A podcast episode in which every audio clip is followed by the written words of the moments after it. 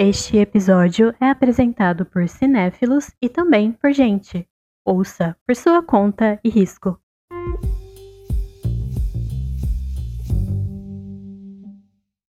Oi, eu sou a Letícia. Oi, eu sou o Dudu. E você tá no Teto Assiste. Uhul. Uh! Animação de centavo. Ai, sempre. amigo. É isso, hoje estamos só eu e o Dudu aqui, não temos convidados. Bia Reiter, infelizmente, não está participando desse episódio. Um beijo Esse pra é o- lenda. Esse ela não poderia hatear. Ela não poderia hatear e ela falou assim: como eu não vou poder falar nada mal sobre esse hino, aquelas. É, eu não estarei participando da gravação. Não esqueça de seguir a gente nas nossas redes sociais, arroba Teto para 3 Podcast, lá no Instagram, arroba Teto para 3, lá no Twitter, arroba Teto para 3 Podcast no TikTok. Segue arroba Teto para 3 no YouTube, que vai ter conteúdo extra. É, a gente agora também está em mais de uma plataforma de streaming. Antes a gente estava apenas no Spotify, agora a gente está no Spotify, no Deezer, na Apple Music, no Amazon Music, no Google Podcasters. E acho que é isso, todos que a gente está. Então, peço para você, por favor, seguir a gente no serviço de streaming na qual você está escutando esse episódio. É muito importante para o crescimento do nosso podcast. E aí você vai lá, comenta, segue a gente no Instagram, gente, que lá sai todas as novidades, tudo que vai sair, quando sair o episódio novo, para você não perder. Então, é isso. O meu último pedido é: quando você for ouvir, vai ter lá uma barrinha dentro do serviço que você estiver ouvindo, que vai ter para avaliar o podcast. Vai lá, dá umas cinco estrelas, porque ajuda mais pessoas chegarem aqui no teto e ajuda muito o nosso trabalho. É, caso você tenha perdido algum desses links, porque provavelmente agora eu esqueci de falar alguma coisa, porque é muita coisa, lá no nosso bio do Instagram tem o Linktree. No Linktree tem todos os links do teto. Então é só você clicar na- lá no link que ele vai mandar você pro link que você tá procurando aí.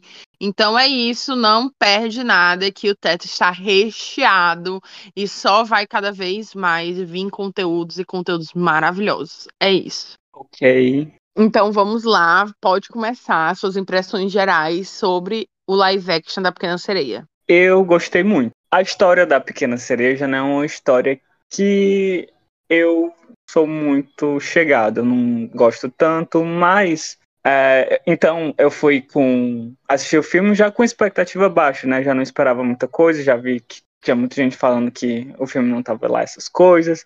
Então fui com a expectativa baixa. Acabei gostando, fiquei muito entretido. Achei o filme bem legal de assistir, não é maçante, não é não é chato, ele é, ele é divertido.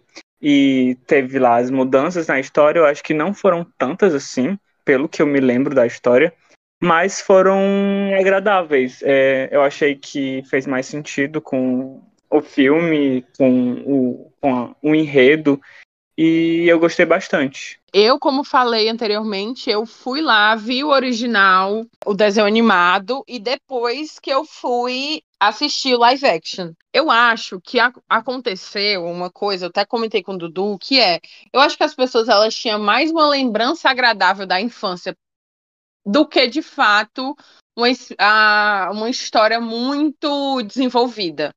E aí, o que acho que aconteceu é que muitas pessoas foram lá, assistiram live action e ficaram tipo, ah, não foi bem adaptado, ah, ficou muito besta, ah, ficou mal feito, quando na verdade eu achei o live, o live action muito mais elaborado, bem mais é, com uma construção narrativa bem mais lógica, entende? Então as mudanças que o Dudu fala foram mudanças que eu acho que foram bem é, pontuais para a história fazer um pouco mais de sentido e ela ficar um pouco menos infantil, um pouco mais uma narrativa muito fácil, sabe? Assim, muito sem profundidade mesmo. E aí eu acho que na narrativa do live action, as mudanças que ocorreram foi justamente para tentar deixar essa narrativa mais grossa, mais gordurosa, entendeu?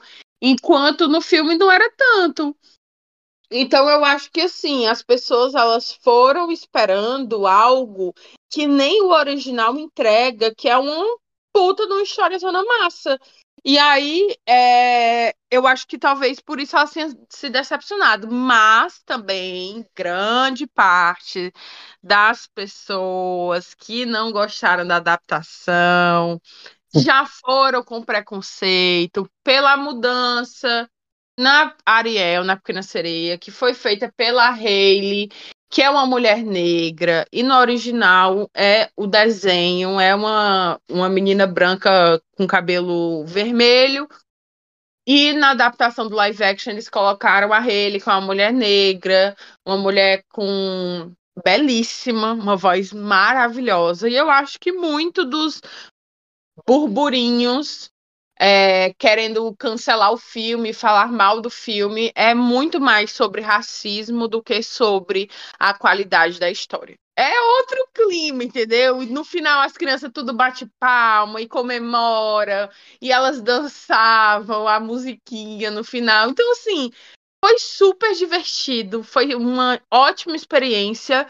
E eu não entendi esse hate todo que as pessoas estão jogando em cima desse live action ficou para mim no mesmo patamar de todos os outros live actions da Disney, se não melhor. Então, assim, não entendi.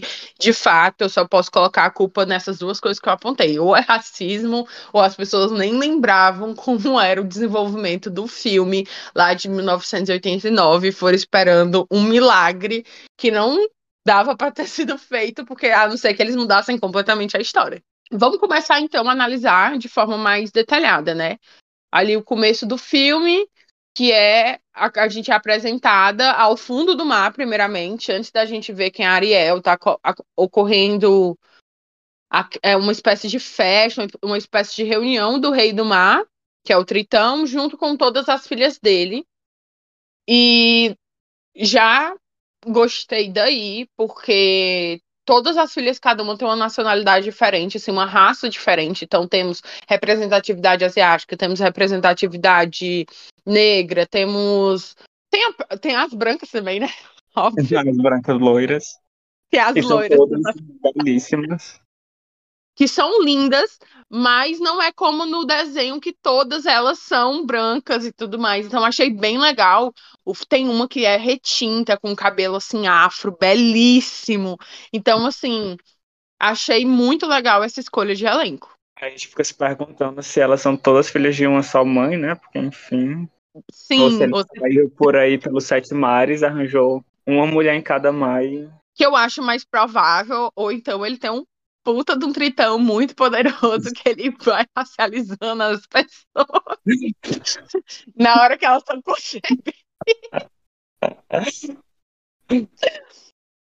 É, fiquei triste por uma coisinha só, que foi a Simone, que faz a nossa Kate na adaptação de Bridgerton, a temporada 2, que ela faz a Kate, né, que casa lá com Anthony, e aí a Simone é uma das filhas do Tritão, e ela não tem falas no filme.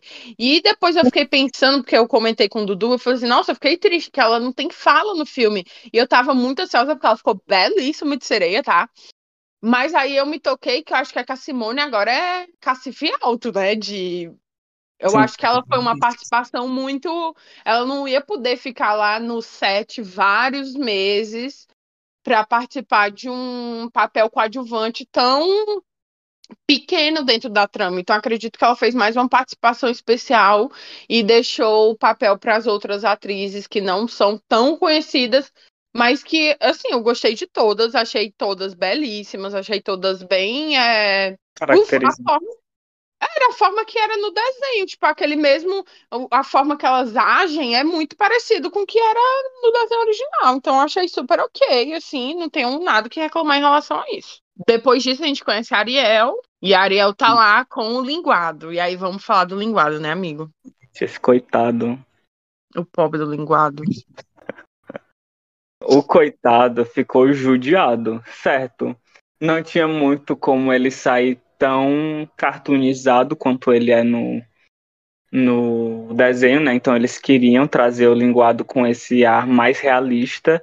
Só que, meu Deus, ficou triste. O coitado ficou judiado mesmo. Certo, é, o que eu acho que eles poderiam ter, pelo menos, é, melhorado seria as cores.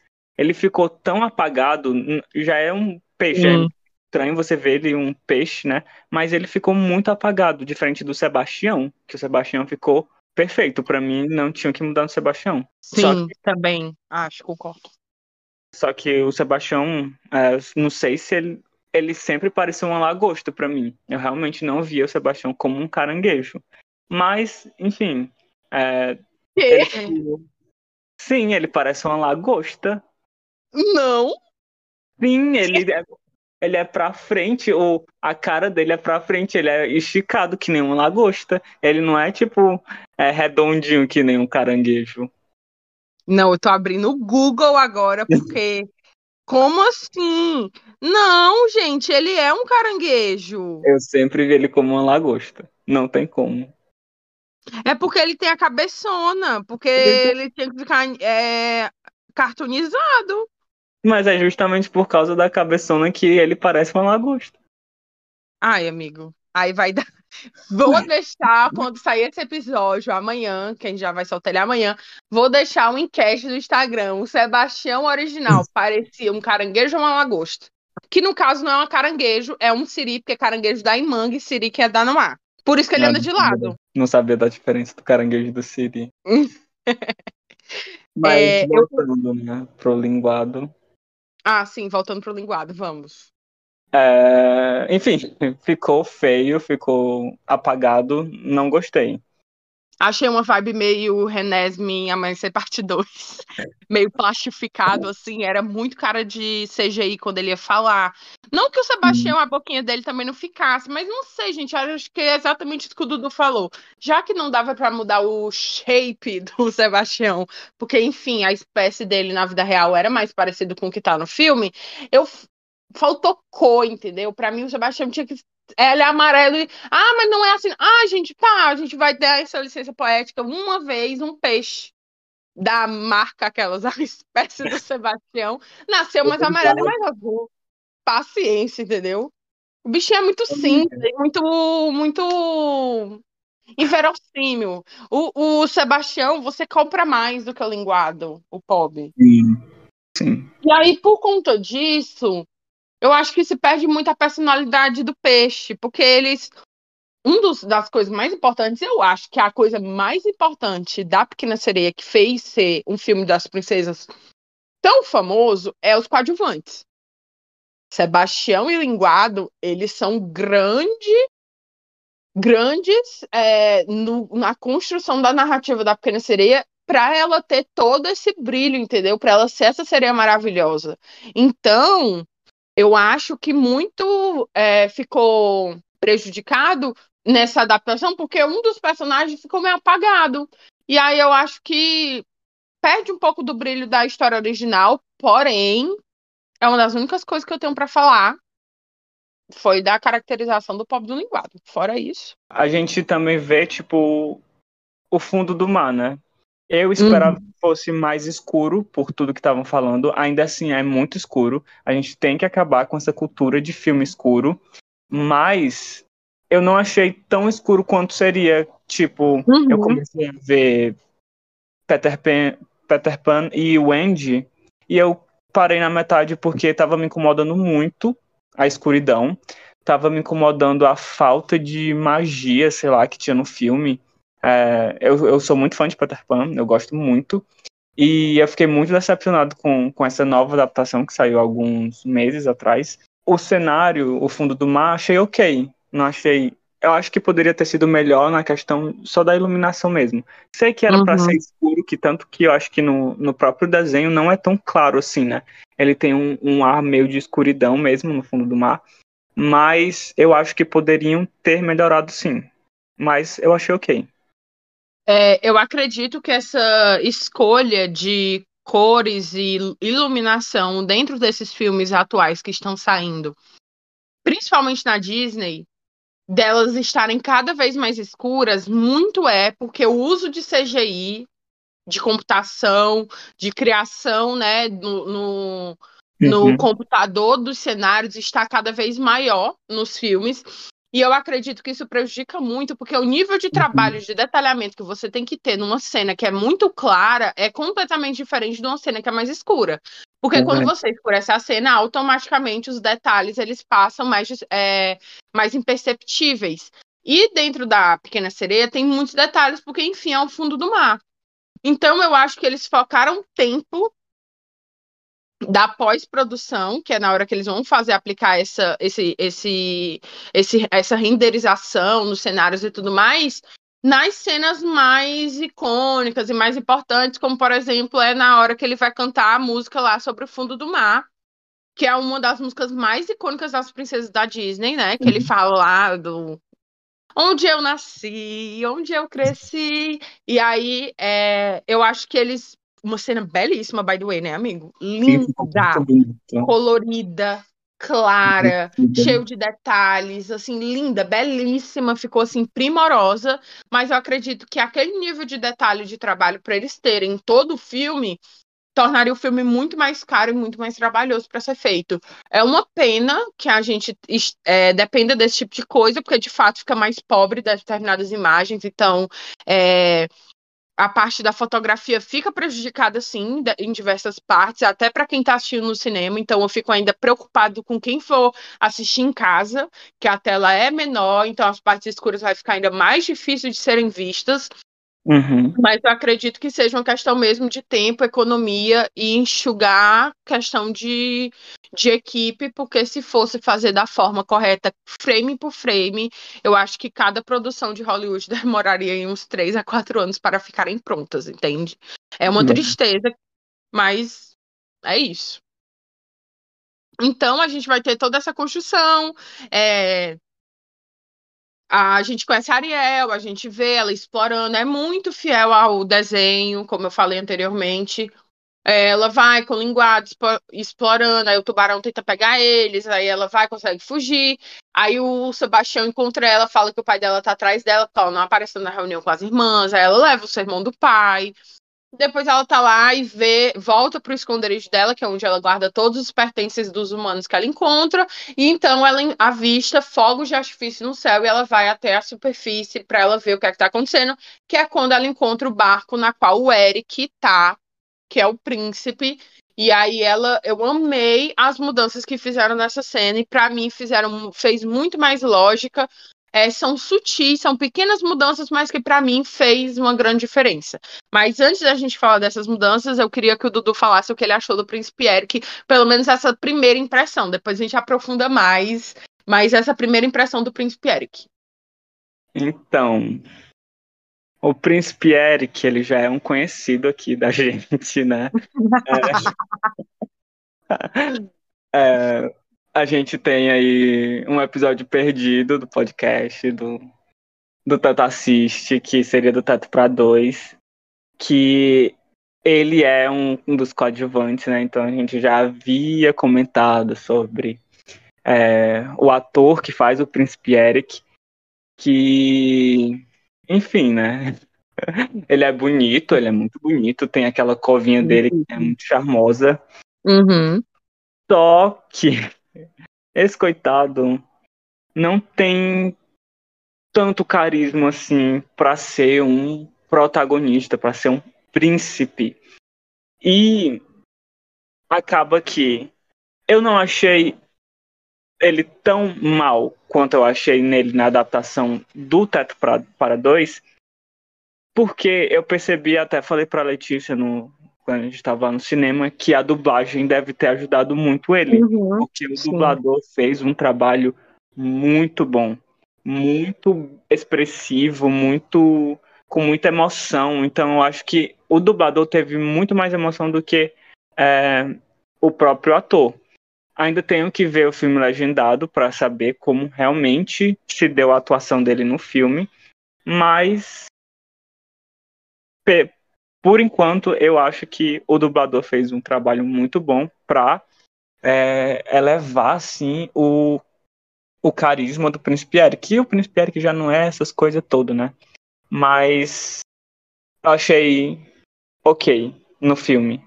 E é, quando eles se conhecem e essa essa primeira cena que ele aparece, ele vai falando, né, que que não queria ter toda essa obrigação de príncipe. E ela vai lá e escuta. Aí, agora fala tuas impressões aí de, do príncipe. Isso. É, eu gostei muito mais do Príncipe Eric do live action do que no, no, no desenho original, porque eu Uhum. achei que acrescentaram características e agora, de fato, ele tem uma personalidade. Porque a Sim. verdade é que o Príncipe Eric, assim como o príncipe, por exemplo, da Cinderela, são príncipes completamente aleatórios. Assim, eles não têm praticamente fala. O Eric tem mais fala do que o príncipe da Cinderela, mas assim, é uma coisa muito. Ele fica. Ah, Juro pra você, a maioria das falas do príncipe Eric no desenho é ele chamando pelo cachorro. Então ele fica gritando, Max, Max, Max, e não tem fala. Então, na- no live action, eles desenvolveram o Eric. Tive, quando o Dudu falou isso do, da dublagem, me deu esse estalo. Porque eu olhei pro Dudu e eu falei assim, amigo, eu tô achando. O povo tava sacando pau tanto do Príncipe Eric e esse coitado, como a gente falou, a gente já conhece ele, sabe que ele é um. Assim, um pobre. Ai, o bichinho, não conheço. Eu até vou com a cara dele, mas ele, o bichinho, é um pouco prejudicado na atuação, assim, ele não tem muita expressão. E aí eu falei assim, tipo, nossa, eu tô achando que ele tá muito melhor do que em teto. E aí o Dudu falou assim, nossa, mas eu acho que a dublagem tá ajudando muito. Então a gente não vai ter como saber disso até a gente assistir é, legendado quando vier pro, pro, pra Disney Plus.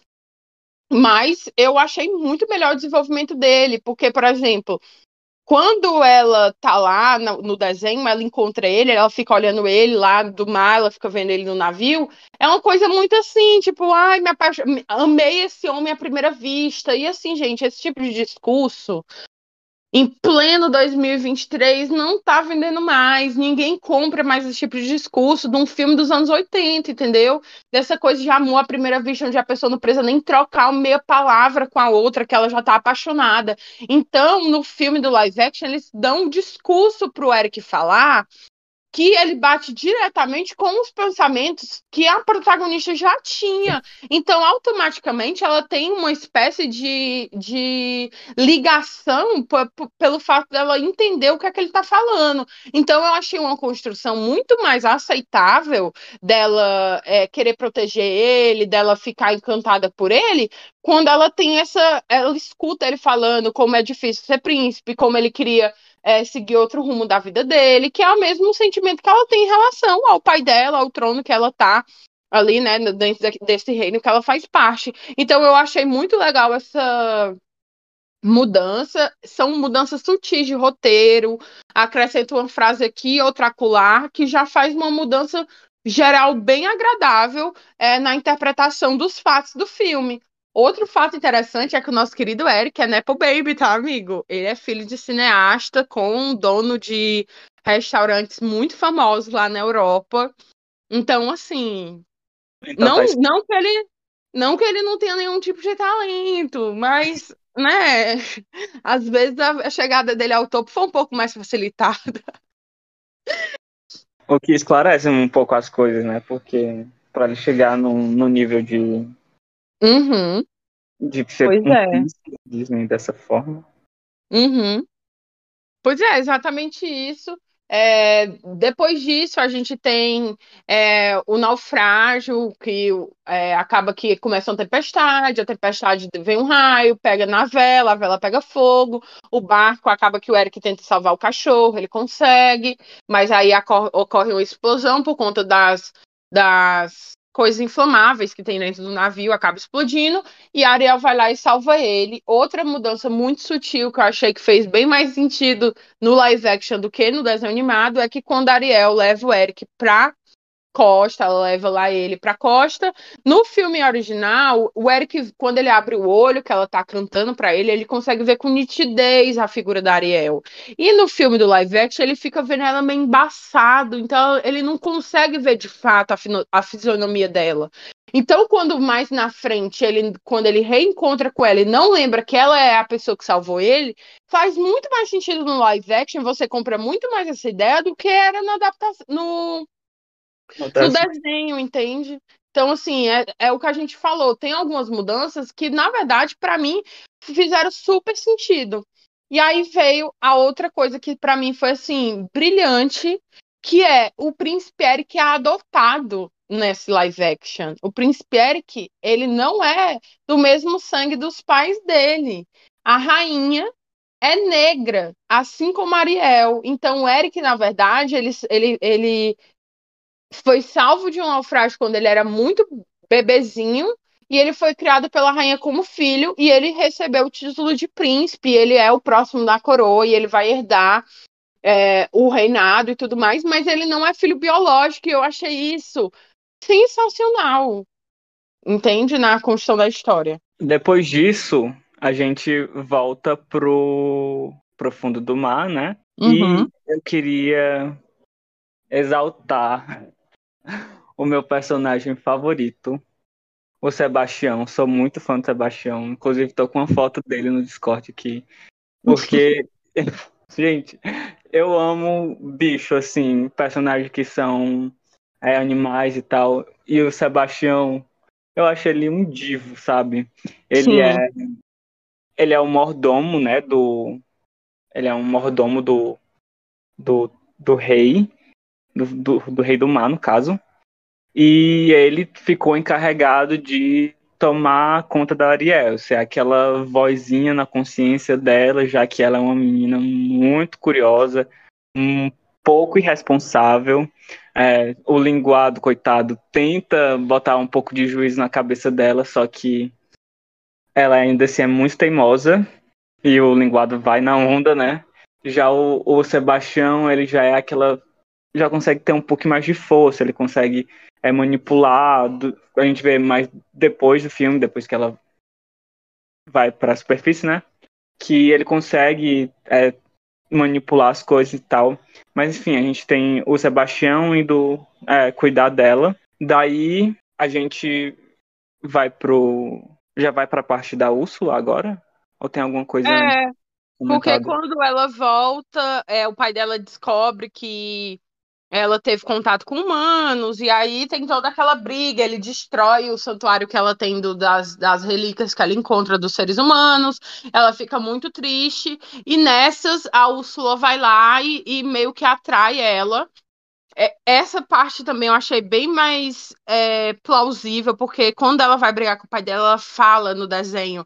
Papai, eu o amo. É uma coisa muito assim, sabe? Eu, meu Deus, menina, tu só viu esse homem, como assim tu ama ele? E no filme do live action, eles mudaram isso. Ela não fica, tipo, ela fala, na verdade, que o pai dela, por ele ter vivido um trauma que foi a- é, ele perdeu a esposa, que é a mãe da Ariel. É, que na verdade tá aí aquela dúvida que tu tava se ele rodou os sete mares, na verdade é uma esposa, porque a mãe da Ariel morreu e é a mãe de todas as sereias. Das Mas dele. falou, mas falou que era mãe das outras sereias. Não prestei atenção nisso, se ela realmente era mãe de todos ou se ela era mãe só da Ariel. Porque eu acho que a- uma das sereias comenta quando a mamãe morreu. Eu acho que ela Nossa. comenta assim. E aí é, ela fala, papai, você tá com trauma. E, e, e nem. Eu sei que tem humanos que são ruins, como os que fizeram aquilo com a, com a, com a minha mãe, mas também tem. Tem humanos que, não, que são bons, nem todo mundo é dessa forma. Assim como tem pessoas no fundo do mar que não são legais, lá também tem humanos que não são legais. E, e esse discurso dela faz muito mais sentido, entende? E aí eh, ela vai pra Úrsula, a Úrsula faz toda aquela. Ela fica fazendo toda aquela manipulação, inclusive achei também super verídico, porque a Ariel fala, não, não, eu não vou querer, e aí ela manda as, as os peixes lá que, que trabalham para ela segurar Ariel, e são aquelas aqueles peixes que dão choque, como é o nome? Moreias. São moreias pretas que aí elas seguram a Ariel e tudo mais. Então, assim, faz mais sentido também a forma que foi feito. E ela já vinha, já vinha observando, né? Ela tipo, já vinha observando a Ariel, sabia que ela era um tipo um ponto fraco da família por ela ser ter essa natureza curiosa que ela gosta de explorar e tinha essa é, essa curiosidade pelos humanos. Então ela já vinha observando e vinha é, tipo arquitetando um modo que ela iria é, chegar na Ariel com essa Uhum. briga depois da, da explosão lá do, do, do navio. Da explosão não, né? Do, da tempestade. Uhum. E os bichos lá começaram a pegar fogo, o navio começou a pegar fogo. Aí ela consegue ver essa, essa brechinha que ela pode conseguir pegar Ariel. Aí nisso, Uhum. ela faz lá uma proposta para Ariel que ela teria três dias para para ficar lá na superfície como uma humana com os pés que ela é tão obcecada. Nisso ela faz o feitiço que ela pode ficar os três dias na superfície, só que ela tem que dar um um beijo de amor verdadeiro até o pôr do sol do terceiro dia. E ela faz a Ariel esquecer disso. Então Isso. a Ariel, ela esquece, na hora que o feitiço é feito, ela esquece tudo que isso que a Úrsula falou. Então ela vai lá pra superfície meio que querendo ficar com o Eric, porque ela admira ele, ela já viu que, né, ela acha ele bonito e ela viu que ele, então ela tá tipo disposta a conhecer ele e ficar com ele. Mas ela esquece de todas essas coisas e quem sabe do que é que tem que acontecer é justamente o Sebastião, o Sabichão, que é o pássaro, e o linguado. Então ela vai lá e aí já começa essa outra parte do filme que é a Ariel na superfície, que é ela conhecendo o palácio, ela entendendo como funcionam as coisas dos humanos, ela comendo, ela tomando banho, aí ela percebe que lá de fato as pessoas comem coisas do fundo do mar, que ela fica um pouco assim, eita, caramba, a galera tá comendo aqui meus meus meus meus comparsa aqui do, do mar, né? Mas aí eu achei bem legal essa, essa aventura que ela tem com o Eric. Eu achei bem, mais bem construído é, no live queria, action. É mais detalhado, demora um pouco mais, até porque o filme do live action tem 45 minutos a mais do que o filme original. Automaticamente você vai conseguir desenvolver a história de uma forma mais é, complexa, né? nisso do antes dela ir, né? Que ela vai e as pessoas têm essa coisa de que a Ariel só foi, inclusive tem uma atriz que tá sendo bastante criticada agora, que ela fala que a Ariel só vai por causa do príncipe que não sei o que, que não sei o que. Só que todo mundo sabe, todo mundo é, fica muito claro que a Ariel não vai só pelo príncipe, que ela Uhum. vai porque ela tinha essa vontade de conhecer a superfície, ela tinha essa essa curiosidade de saber como é que tem pés, como é que se anda com pés, essa coisa de não ter uma cauda que te prende para o fundo do mar. Então, Uhum. ela ir para a superfície não é ligada só ao fato dela querer estar com o príncipe, dela estar apaixon- apaixonada pelo príncipe. É porque ela quer ver como é a vida na superfície. Ela tem esse, esse fascínio pelo, pelo mundo dos humanos. E como no live action, isso fica mais nítido, fica mais óbvio. Porque mais. na, na narrativa do desenho é mais simplório, é muito, é muito feito de qualquer jeito. Então a impressão que dá é que ela se apaixonou loucamente e foi atrás do Eric. Mesmo que antes dela pelo menos ver o Eric, ela já estava cantando lá, que tem a música, a primeira música que ela, que ela canta, que ela já tá falando que ela queria saber como era que era ter pés, como era que era andar em ruas.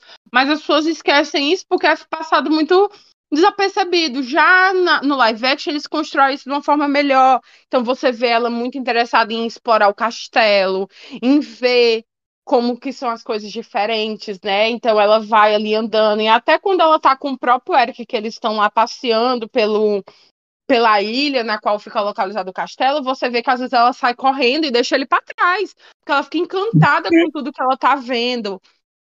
E aí me vem a sacada maravilhosa de- do Eric de ser adotado, porque o Eric é um homem branco de olho claro. Enquanto a rainha é uma mulher negra. E aí você, quando você é apresentado, ela chega lá no castelo, o Eric não reconhece ela, que ele, né, ele não viu ela direito, então ele não ouve a voz dela também, porque a gente esqueceu de falar isso, mas a Úrsula, uma das coisas que a Úrsula faz é tirar a voz da Ariel, né? Quando ela faz esse acordo, então ela não consegue falar. Então ele não reconhece ela e ele tá muito triste, porque ele queria muito encontrar essa mulher que, que salvou ele desse, desse naufrágio. E aí ela chega lá na superfície, aí tem a sacada muito boa dele ser adotado, porque quando você vai conhecendo a cultura da ilha na qual o castelo está inserido, você entende que é uma cultura é mais carimbenha, assim. São músicas alegres, cores vivas. Não é aquele aquela cultura que a gente conhece que vem lá da Europa. É um negócio mais tipo assim, América do Sul, sabe? É uma coisa com tem uns tambores, ou então, assim, uma cultura africana. Então, assim, o fato da rainha ser negra e da maioria das pessoas lá da ilha serem negras faz muito sentido e torna o filme mais rico culturalmente, mais rico é, nas experiências que Ariel tem e, e, o simbolismo por trás de tudo isso. É, como é forte você ver que eles mudaram a protagonista e eles acrescentaram é, outros detalhes dentro da história que faz sentido tudo aquilo, e o Eric ser adotado faz total sentido, porque aí você vê aquele homem branco que tá lá, ele não é propriamente dito natural daquela ilha, por mais que ele seja total daquela ilha, porque, enfim, o fato dele ser filho biológico ou não da rainha não faz diferença nenhuma na história pra gente, nem para os próprios personagens. Mas eu achei muito legal o fato dessa mudança sutil na construção da cultura local, onde está o, o palácio, que era onde a Ariel, querendo ou não, após se casar com Eric, iria morar. E o fato da Hayley ser uma mulher negra tornou tudo isso mais legal ainda, entende? Então, assim, eu achei sensacional. Fiquei muito feliz vendo ela passeando lá pela vila, conhecendo as comidas. Você vê que tem muito da cultura negra, a cultura, é, na verdade, a cultura de pessoas não brancas, no, no fundo, no fundo, né? Eles souberam fazer uma construção muito legal, muito, muito, como tu disse mesmo, muito sutil, que acabou que tornou tudo muito mais natural. É, uhum. Com a mudança da, da atriz então, isso foi realmente um ponto muito forte. Sensacional, e ela entrega horrores. Ela, para mim, é a melhor coisa desse filme, é a Hayley. Ela, além dela ser muito talentosa é, com a voz, ela canta muito bem, mas ela também é uma ótima atriz, ela entrega total aquele, aquele ar que a Ariel tem no filme, ela consegue transpassar bastante no live action. Ela é belíssima. Eu senti falta de cor no cabelo dela, eu achei muito apagado, em certas luzes parecia até que ela era loira e não ruiva, mas eu acho que eles tentaram ao máximo deixar de tons naturais, então eles tentaram deixar ao máximo de um ruivo natural o meio que um ruivo que passasse muito tempo debaixo da água, né? Por isso que ficou mais um pouco mais claro, mas ainda assim eu acho que poderia ter sido um pouco mais escuro. Uhum. Mas, é. enfim, né? Assim como o linguado dava para eles terem dado um, uma pintada de magia ao invés de tanto pro lado mais realístico do, da coisa, uhum. sabe? Então tem esse passeio deles que vai culminar naquele na, na numa das cenas mais famosas do filme, que é quando eles estão passeando de barco e ela, ele consegue adivinhar qual o nome dela e tem a música A Kiss a Girl, que é Beija Garota, que é cantada pelo Sebastião e pelos peixes, os bichinhos que estão lá, porque o Sebastião tá tramando pra Ariel conseguir beijar ele, já que ela não lembra que ela tem que fazer isso pra ela é, não pertencer a Úrsula, né? Sebastião entregando mais uma música icônica, né? A gente vê o, uhum o protagonista do coadjuvante, porque para mim o Sebastião é um, é um protagonista. Sim. A música é muito legal, ficou muito bonito, as cores, de novo, eles conseguiram é, deixar tudo muito um tom de magia, né? Ficou bem, ficou bem mágico, hum. assim como na... Pode falar. Assim como na música do Aqui no Mar, nesse eles também conseguiram deixar tudo bem é, divertido e bonito. Eu gostei uhum. bastante. Sim, e o mais legal foi que no cinema a experiência foi a gente ficou cantando, a gente dançou, a gente deu risada com a cena por conta das coisinhas que os animais vão fazendo. Eu uhum. amei a mudança da forma que ele adivinha o nome da Ariel. Fez bem mais sentido no live action, mais uma vez, do que na vida real, porque quem consegue escutar o que os bichos falam é a Ariel, que é uma sereia. O Eric não consegue escutar nada que eles falam Porque, assim, gente, ele é humano, ele não escuta nada do fundo do mar. Então, no filme do desenho animado, quem falava o nome e sussurrava o nome para ele era o Sebastião. E lá no, no live action, eles mudaram isso e Ariel faz o Eric adivinhar qual é o nome, o nome dela. Então, achei isso bem mais plausível, entende? É... E eu amei, achei uma cena muito fofa. E eu fiquei torcendo, eu fiquei nervosa, fiquei assim, meu Deus, eles têm que se beijar logo. Parecia que eu não sabia o que ia acontecer, sabe? Então, assim, foi muito, muito, muito legal. Logo em seguida, a gente já vai ter, começa já, eu acho que se preparando para o arco final da história, já é aquela preparação de tá acabando o tempo da Ariel na Terra, a gente já vai ficando mais tenso, porque a Úrsula cada vez mais vai conseguindo atingir o objetivo dela, que é fazer com que a Ariel pertença a ela, já que nos três dias ela não consegue beijar o Eric. E aí é, é isso. Essa história vai começando a se encaminhar pro, pro final, né? Vai ver que depois da música lá do, do Beija Garota, ela vê que eles estão quase conseguindo, eles quase se beijaram nisso, com, com toda a, a manipulação lá do, do Sebastião. Então eles quase iam se beijando e a Úrsula manda os, as moreias dela para atrapalhar. Aí Isso. nisso ela resolve interferir de uma forma mais direta. Então ela vai terra se, se se veste lá de humana, se bota as perninhas dela e vai lá dizer que foi ela que salvou o príncipe Eric. Aí ela. Eu, isso é uma coisa que eu achei problemática. Eu entendo é, não ter sido a Melissa a quem. Porque no, na história original, a Úrsula ela é meio cinza, assim, né? Quando ela vai pra Terra, ela vira uma, uma mulher mesmo e tudo mais. Só que eu queria ter visto a mudança da Úrsula mais parecida com o que a Melissa era na vida real. Entende? É, mais uma vez eles pegaram uma protagonista, uma personagem gorda, e para fazer ela parecer bonita, eles botaram ela magra, com cabelo liso. E aí isso me incomodou. Eu tava esperando que eu fiquei esperando que eu sabia que não ia ser a atriz da Melissa, porque a Melissa ela já tá mais velha para ela interpretar uma personagem da idade que é a Ariel e o Eric, que eles são bem novos, eles têm tipo 21 anos. Sabia que ia ser ela, mas eu tava esperando que fosse uma atriz parecida com o que ela é na vida real. Eu acho que não precisava ter mudado a Úrsula para uma mulher magra é, para ela ficar como a bonita, entende? Eu acho que dava para ter encontrado uma atriz gorda, porque isso dela ser feia ou bonita não tem nada a ver com o peso dela. Então, acho que foi mais um estereótipo que foi mantido e eu não queria ter visto esse estereótipo sido mantido, principalmente num filme que está quebrando tantas barreiras de ter escolhido uma protagonista negra, de ter sofrido todos esses ataques, de ser um filme que, querendo ou não, se torna político por todo o discurso que teve que ser abordado por conta dos ataques racistas, e aí eles vão lá e dão uma dessa, entende? Então achei, fiquei um pouco chateada com isso. Acho que ficou meio errado assim essa escolha. Acho que a gente já está com cabeça suficiente para entender que a gente não precisa fazer essa mudança é, de ser a protagonista magra e europeia para ser considerado bonito, sabe? Eles acabaram querendo deixar ela mais parecida com a do desenho, né? Ela é bem parecida com a do desenho, a Úrsula humana, não é? Pelo que eu me lembro. E ela... Não, é, nem tanto, ela, ela, é, ela tem uma pele mais. um cabelo assim escuro, bem forte. Fica. Ela não tem um olho claro, pelo que eu me lembre, mas ela não parece muito com o do desenho, não. É mais ou menos aquilo que eles fizeram no live action.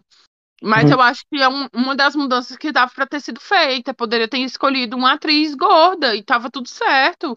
Só que uma atriz mais nova. Acho que a mudança que deveria ter sido feita ali era só de faixa etária e não de aparência propriamente dito, entende? Verdade, eu não então... tinha pensado por esse lado, mas agora que tu falou, realmente eu acho que era algo que poderia ter sido realmente pensado melhor. Eles poderiam ter elaborado e, e colocado. É, nisso ficaria com uma mensagem realmente muito forte, é, mas eu acho que eles não, não passaram pela cabeça deles, né? Já que. Uhum. Mas enfim. É, realmente eu não tinha pensado nisso, mas realmente eu concordo. E aí, pois é, e depois disso a Úrsula vem, ela se disfarça, o Eric fica meio sem entender. No filme do desenho, ele é meio que enfeitiçado, então ele nem entende o que é que tá acontecendo, já que no live action ele não sofre um feitiço, não. Ele não, ela não joga um feitiço nele. Portanto, que ele fica meio sem. Ele fica assim, meio que calado olhando pro nada, mas não é porque ele tá enfeitiçado, é que ele tá, tipo, a cabeça dele tá dando um nó, É porque ao mesmo tempo que ele escutou a Ele foi voz, que ele tava enfeitiçado, muito sim. atrás, ele ainda tá conflitante com os sentimentos que ele já tinha se desenvolvido com a Ariel, né? Amiga, ele foi enfeitiçado. Na hora que ela tá lá na praia, que ela aparece lá a primeira vez, ela joga um feitiço nele, tanto que a, a cor do, do olho dele muda. Então, quando É ele no- tá eu entendi, eu entendi nessa cena que o olho dele fica daquela cor porque ele tá vendo a joia no colar dela que brilha. E aí era o reflexo. E Pra não mim, que ela tinha jogado o feitiço. eu sinto que ele foi enfeitiçado. No- na minha interpretação, ele foi enfeitiçado. Porque na hora que a- na hora que, porque assim, ele nem lembra da Ariel no feitiço direito. Ele só lembra lá quando o negócio é quebrado, entende? E ali ele já fica perguntando cadê Ariel, mesmo quando ele tá enfeitiçado. Então, assim, eu posso ter errado, realmente eles jogaram feitiço e eu que não lembro, tá, galera? E aí já vai indo pra, pra aquela cena, a, a grande ápice da cena, que é, é Ariel, ela vai lá e ela consegue fugir lá do, do mar e ela chega lá de novo e ela arranca o colar do pescoço da Úrsula e ela pega a voz dela de volta. Aí o Eric já entende o que é que tá acontecendo. No live action, eh, eu achei mais legal também, porque ele já fica com ela o tempo todo. Quando ele vê ela, que ela é uma, mesmo ela sendo sereia, ele não se importa. Ele vai, corre, abraça ela e fica com ela o tempo todo e salva ela. Enquanto no filme do desenho ele dá uma espontada e fica assim, sem entender o que tá acontecendo, ele fica meio em pânico, assim, meio tipo, o que é que tá rolando? E aí depois ele que ele dá o estalo dele vou ter que fazer alguma coisa. E no filme já, no live action já é tipo, meu Deus, foda-se que ela é que ela é, ela é sereia, eu tenho que salvar ela de qualquer forma e pronto. Então achei bem legal isso.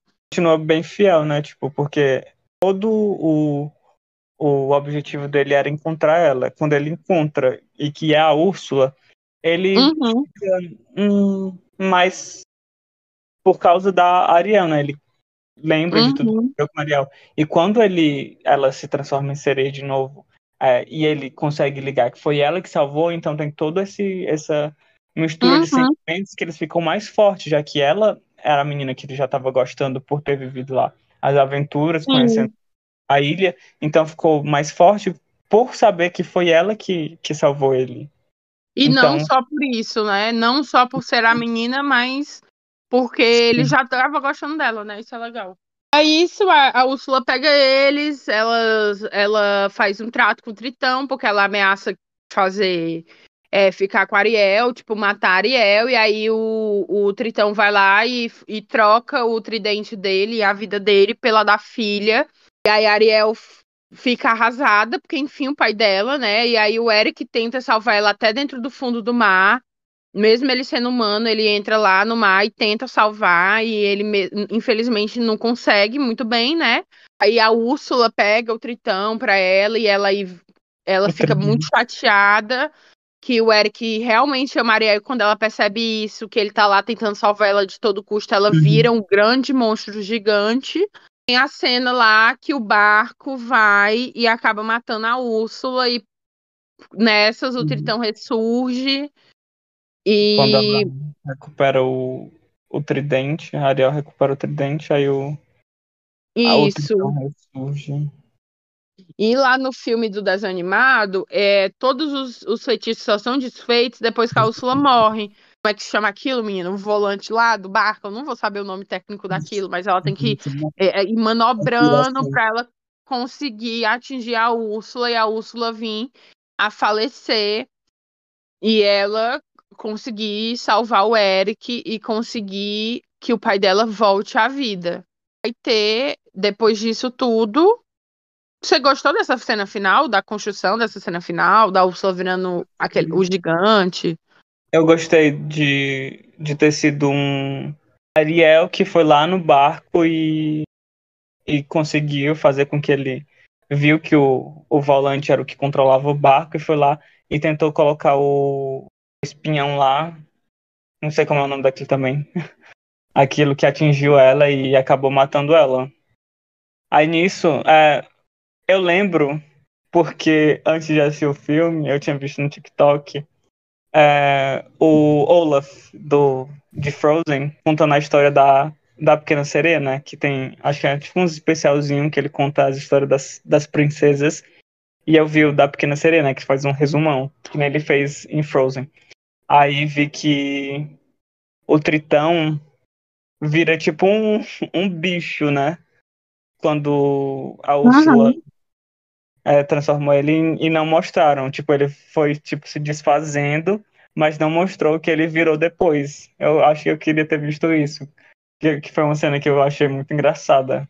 No... É porque foi mudado no live action. Todas as almas que a Úrsula pegava, elas iam se transformando numa espécie de, de bichinho, assim, né? Que ficava preso no, no solo. Lá no filme, ele é aquelas caveiras que ela tem.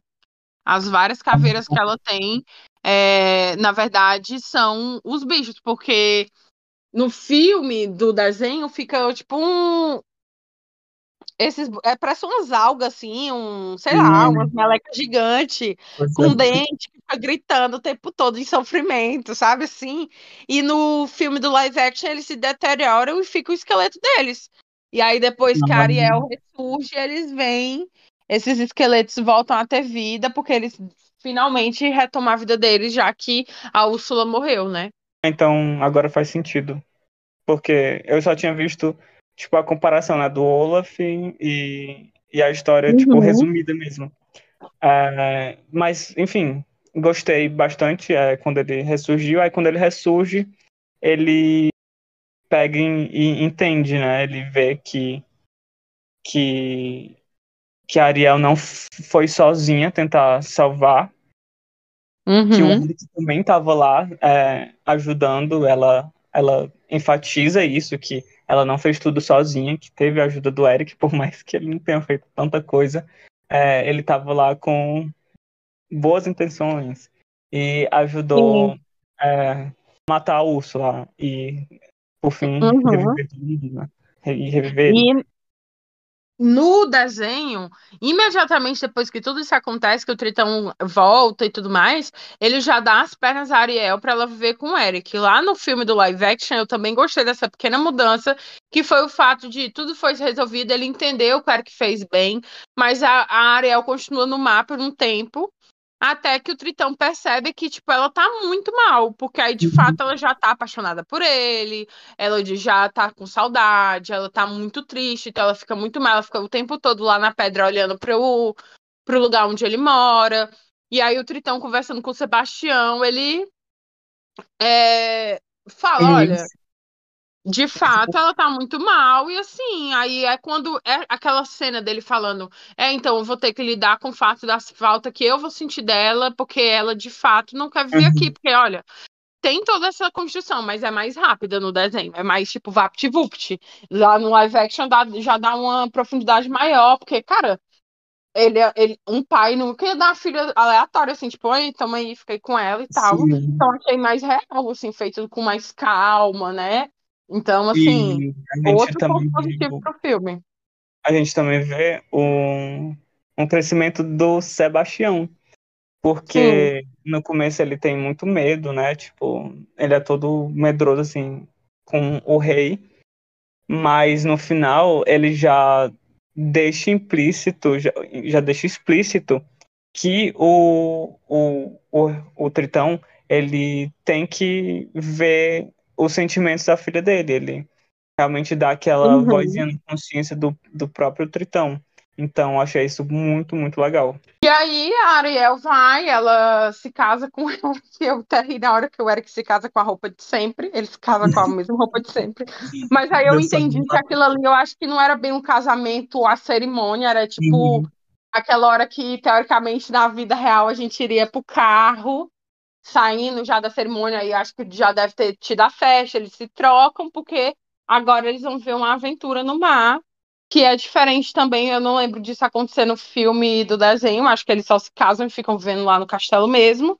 E enquanto aqui eles vão desbravar o mar, porque é algo que o Eric tinha muita vontade de fazer e ele não podia fazer por conta das obrigações dele de príncipe e porque a rainha ficava com muito medo de algo pior acontecer com ele, dele que sofrer mais um acidente e perder a vida.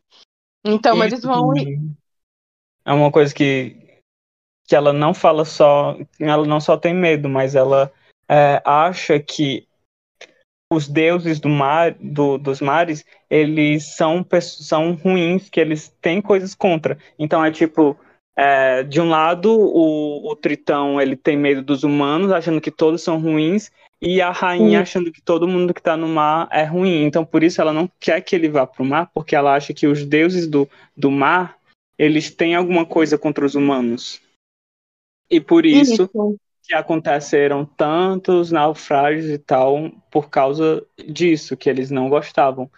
Quando ela vê e já está lá que ela é uma, que a Arya é uma sereia, que tudo mais, vê que ele que não tem tanto perigo para eles irem para o mar e já que o, o Tritão também não tem mais problema com os humanos tanto, né? Porque eu acho que ainda deve ter aquela coisinha, mas eles conseguem perceber e tipo socializar. Aí eu acho que ela fica mais tranquila de mandar ele para o mar e ele poder é, viver o que ele realmente queria fazer. Sim, aí tem aquela cena bem bonita, que é eles indo. É, o Tritão fala com ela, ele, ele tá dentro do mar, ela tá no barquinho, ele fala com ela, ela fala o quanto que ela ama ele, que ela tá muito grata por ele ter deixado ela viver a vida dela da forma que ela achava melhor, e aí ele, ela vai pro barco, e aí todas as sereias ali, ou boa parte das sereias aparecem na, co na, na costa, assim, junto com o pessoal da ilha, porque o que eu acho que fica é que o Tritão não é que ele vai, vai confiar nos humanos, é que agora ele sabe que pelo menos aqueles humanos da ilha ali, onde o Eric vem, de onde ele vem, com aquela rainha, eles não vão fazer nada de mal contra é, a vida do, da família dele, nem do, das pessoas do reino dele. E aí tem essa cena onde todas as sereias aparecem, e aí é o fim do filme, o filme acaba com essa imagem do Eric junto com a Ariel e todas as sereias lá e todos os humanos, todo mundo junto, e é bem legal, assim, bem divertido. Aí encerra o filme e entra de novo a música Onde eu nasci, onde eu cresci. E aí, muitas crianças gritando, batendo palma e dançandinhas no cinema, inclusive eu tava dançandinha também. Aí no final, é achei, fiquei muito satisfeito com, com o filme. Apesar de ainda achar a história um pouco Sei lá, não é, não é uma história que me agrade mais. Gostei muito, achei, acho que. Gost... Pronto, é isso. Se uhum. eu for assistir o, o desenho, não vou gostar tanto quanto eu gostei do live action. O que fica, que é até o que eu coloquei na minha crítica do Letter, foi: é um ótimo filme, é um ótimo live action de uma história não tão boa assim. Que a verdade verdadeira uhum. é que foi uhum. uma ótima adaptação de Pequena Sereia, foi uma ótima, um ótimo live action com é, com, a Haley entregou demais, é tudo é, é legal, o visual é legal, o roteiro foi bem mais caprichado agora no live action do que no desenho animado, mas a verdade é que o filme da Pequena Sereia não é essas coisas todas, então assim, é muito mais sobre a Pequena Sereia em si, a história original, do que propriamente dito o live action, então por conta disso a minha nota ficou 3 para esse filme, Achei uma ótima adaptação, uma das melhores adaptações desse, da, dessa leva da, de live action das princesas da Disney. E eu achei que entregou o que tinha que entregar, não achei que ficou menor, e eu achei sensacional, gente, assim, é, vocês sabem, eu não sou uma mulher branca, então, para mim, e sentar no cinema e ver uma princesa negra, sabendo que a Disney praticamente nunca fez isso, Agora que ela tá começando a mudar mais a cabeça dela, antigamente só tinha estereótipos de, de outras raças dentro da Disney, né? Que era, e era a cota, assim, era uma indígena, uma negra e uma asiática. E aí agora eles estão diversificando cada vez mais, acrescentando novas princesas, novos filmes com novas representatividades. Então, assim, para mim foi um filme muito divertido, mas acima de diversão, acima de qualquer coisa, a importância de você sentar com um elenco que tem muita representatividade de outras raças, que tem é, que vai conseguir chegar em vários locais do mundo, onde muitas crianças vão ter acesso àquele filme. Então é um filme que acima de qualquer coisa ele é um filme importante pelo pelo peso que ele tem na história que a gente vive hoje em dia. Não, não tem nenhuma semana que você estava vendo o Vinícius Júnior ser chamado de macaco dentro de um estádio de futebol lá na Europa. E aí, ao mesmo tempo, é, você vê ataques que esse filme está sofrendo. Então, assim, não é só sobre uma adaptação, um live action, sobre um filme da Disney, sobre um como um peixe foi adaptado para parecer real. É sobre representatividade, é sobre você criar é, figuras que crianças vão conseguir se identificar, que vão se ver dentro daquelas obras. É muito maior do que apenas um roteiro. Não é tipo Bela Fera e Cinderela, que é, histórias de mulheres brancas que você vai lá e fala assim: ah, realmente, a adaptação ruim, o original é melhor e tal, e fica por isso mesmo. É muito mais do que isso. É um filme que ele foi lá e colocou uma rainha negra, uma mulher negra como rainha. Ele foi lá e colocou a Ariel como uma mulher negra também. Então, assim, eu achei muito. É, é um filme muito maior do que apenas é, discursos simplórios, entende? Ele é muito mais do que isso. Eu espero que isso seja o primeiro de muitos trabalhos da Haley com, é, em papéis principais. Ela já fez outras coisas, óbvio. Inclusive, ela faz parte de, uma, de um spin-off de uma das minhas séries favoritas, que é Blackish, que tem um spin-off chamado Growish. E ela faz parte desse spin-off. E já acompanho ela há muito tempo, ela é irmã dela, a Beyoncé amavam elas e tudo mais, assim, Beyoncé eu amo o trabalho dela, mas é o primeiro trabalho mundial, onde ela é a protagonista, que ela é a principal, então, assim, é muito importante para uma menina daquela estar tá fazendo parte de um dos do, de um filme de um dos maiores estúdios do mundo, de um dos estúdios que mais tem peso, então, assim, não é só uma história de princesa, não é só um live action, não é só mais um filme de Hollywood. Ele é muito mais do que isso. E se você gostou de X, aí, ah, eu odiei o Eric, amei o Eric, odiei a adaptação, amei a adaptação, esses discursos são muito simplórios em relação ao poder e à importância que o filme desse tem para nossa sociedade, tá? Então, assim, é, não aceito críticas à Pequena Sereia. É, a minha nota para ele foi realmente uma nota honesta sobre o, o, pensando só na parte da construção de história, mas eu acho isso só por conta que o filme original não é essas grandes coisas, e é isso. Recomendo todo mundo ir no cinema assistir, vai lá, compra o seu ingresso, assiste o filme, vê por Apoie. você mesmo, apoie o trabalho dessas dessa querida maravilhosa que é a Hayley, e é isso minha nota e as minhas considerações no final é assistam a Pequena Sereia. O máximo que vai acontecer é você não achar uma história muito elaborada e você ter uma história igual ao do desenho animado. É isso. E se você não gostar disso, provavelmente é porque você não gostava da Pequena Sereia desde o princípio. E tá tudo bem também.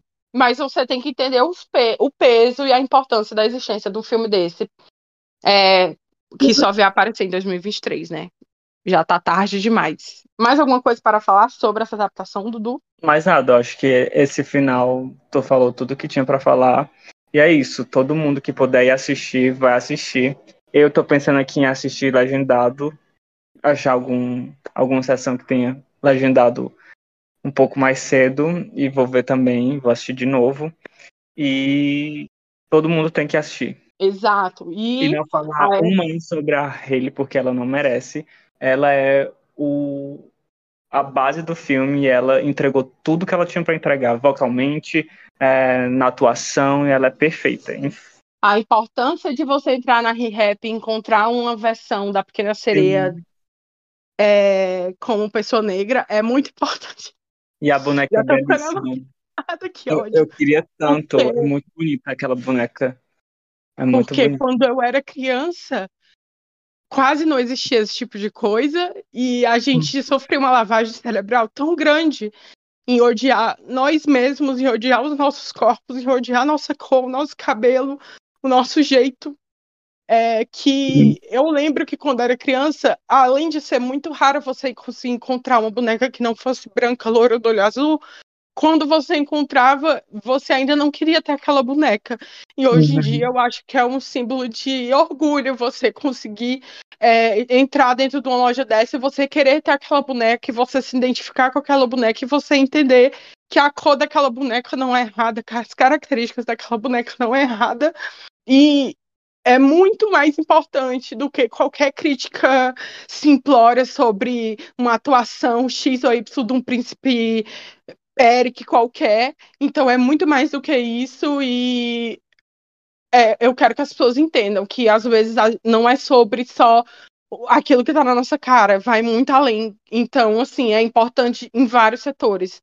Não só para ele, mas é importante também para mim, é importante para os meus futuros filhos, porque eu, como mulher negra, vou ter filhos pretos, então é importante para os meus filhos saberem que esse tipo de história existiu. É importante para o filho de várias outras pessoas, para várias crianças que estão aí e que estão se emocionando e chegam e conseguem se enxergar, porque a representatividade importa, tá? E para descontrair, eu sei porque que os tops delas foram feitos de escama. Muita gente estava falando que não tinha sentido, e realmente, na lógica, assim, não tinha muito sentido. Gente, é por para não sexualizar as personagens, porque, por exemplo, a Hayley tem um puta de uns peitão, entendeu? Se ela fosse botar só um, um biquininho assim, ia ficar um negócio muito pá. E é um filme infantil, então acredito que eles fizeram isso para todos as sereias, vocês percebem que não tem nenhuma sereia peituda. Representatividade das peitudas não foi feita nesse filme. Mas eu... eu acho que é no mesmo lugar do príncipe da Cinderela, que ele tinha as partes íntimas muito protuberantes. E as pessoas tiveram que esconder, assim, porque era um filme infantil.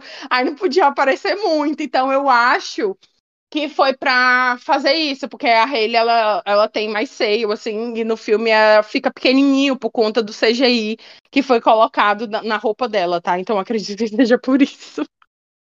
Na minha mente faz sentido, tá? Eu, na minha mente, quando eu vi, pra mim fez totalmente sentido ser de escama. Eu achei muito bonito. Então, eu acho que quando reclamaram, tipo, ah, não faz sentido, pra mim faz. Pra mim também. Mas... Enfim. É isso, vamos para é... o nosso crítico do Letter. Vamos. E aí, amigos, eu tenho alguma indicação? Eu tenho duas indicações hoje. Uma é um curta que eu assisti recentemente, que tem na MUBI, na plataforma de streaming, que é The Actress, a atriz. É Uhum. um curta realmente bem curto, ele só tem, acho que uns oito minutos, e conta. E é um monólogo de uma atriz, é, uma atriz, é, um aspirante atriz, na verdade, que vai falando sobre. É um discurso meio sobre pertencimento, e nisso vai. é, ela vai se transportando por várias é, protagonistas, várias é, personagens femininas de vários filmes. Eu achei magnífico. Eu assisti, tipo, eu assisti uma vez, assisti duas vezes logo de cara, assim, porque eu achei muito bom. E essa é a minha, minha primeira minha primeira indicação, The Actress. E a segunda é uma das minhas séries favoritas, que acabou agora domingo, Succession, dos nossos queridos bilionários que estão. é, Vazou tudo, galera. Passador de pano para bilionário. os meus criminosos de guerra favorito, é, favoritos, né? É, é uma série magnífica, sabe? É, tipo, você consegue ver todo, toda a ironia, todo o trabalho que é feito, a atuação impecável, é, a edição impecável, o roteiro, assim, ó. Sério, é, é uma das séries que eu acho que ela entrou para a história da televisão, porque foi um trabalho magnífico em todas as partes. E assistam, não vou contar muito sobre a série, mas é isso, são quatro temporadas, está disponível na HBO. HBO sempre fazendo história, né, galera? Sim. É, a minha indicação vai ser Queer Eye. Já falei, já indiquei Queer Eye aqui no meu podcast. Acho que na, lá para a primeira temporada, quando saiu a sexta temporada. É, eu indiquei aqui e vou indicar de novo porque saiu a nova temporada, já está na sétima temporada, está disponível lá no Netflix. Eu entendo que o nosso relacionamento com a Netflix está um pouco complicado ultimamente, mas se você faz parte das pessoas que não cancelaram ela na última semana, dá é, uma chance, é um reality na qual vai ele vai contar com cinco apresentadores, cada apresentador desse vai ser especialista em uma área específica e eles vão lá e eles é, têm essa pessoa em cada episódio e ele vai contar a história dessa pessoa e eles vão ajudar essa pessoa a melhorar. Ele não é como ele faz uma transformação, mas não é uma transformação apenas de aparência, é uma transformação interna. Eles mudam a casa da pessoa, eles ensinam a pessoa a cozinhar, eles mudam o jeito da pessoa se vestir, eles mudam a decoração, mas também tem a parte é, do cabelo, tem a parte da, roupa, como eu falei, tem a parte é, intelectual, não, assim, é de conhecimento sobre si. Então, tem uma pessoa que vai tratar mais dessa parte interna, é, da, da, psicologia da pessoa. Então, para entender por que, que ela está daquela forma, o que aconteceu, como ela pode melhorar. Então, assim, é uma série que você encontra muitas é, histórias emocionantes e histórias que, às vezes, você não teria acesso de outra forma. É, de pessoas que são assim muito legais, então e pessoas que às vezes sofrem muito por conta do mundo e às vezes elas se perdem por, por sofrer tanto preconceito, sofrer tantas coisas ruins aí no, decorrer da sua vida e às vezes as pessoas ficam perdidas e eles ajudam essas pessoas a se reerguerem, a se reencontrarem. Então é uma série que eu acho bem legal, é super divertido, super rápido de ver. Cada temporada tem acho que uns 5, 6 episódios e tá lá na Netflix, é isso. Acho que é isso, né? Terminamos por aqui o nosso episódio sobre a Pequena Sereia. Vão lá, assistam. Se vocês assistirem, comentem com a gente lá no teto. Não esquece de seguir a gente nas nossas redes sociais, arroba Teto para 3 Podcast no Instagram, arroba Teto para 3 no Twitter, arroba Teto para 3 Podcast, lá no TikTok. Não esquece de, de, seguir a gente também no serviço de streaming da qual você está escutando esse episódio. Lembrando que agora a gente está no Spotify, no Deezer, na Amazon Music, no Apple Music, no Google podcasters e também no Spotify e muito brevemente e, e muito e muito em breve a gente também vai estar tá no YouTube. No YouTube também vai ter é, conteúdos extras. Então, se você quer ver mais sobre coisas do teto, vai lá, segue a gente também. Lembrando que no nossa bio do Instagram tem o nosso Linktree, na qual você encontra todas as nossas redes sociais. Não esquece de avaliar a gente no serviço de stream na qual você escuta esse episódio. E é isso. Um super beijo.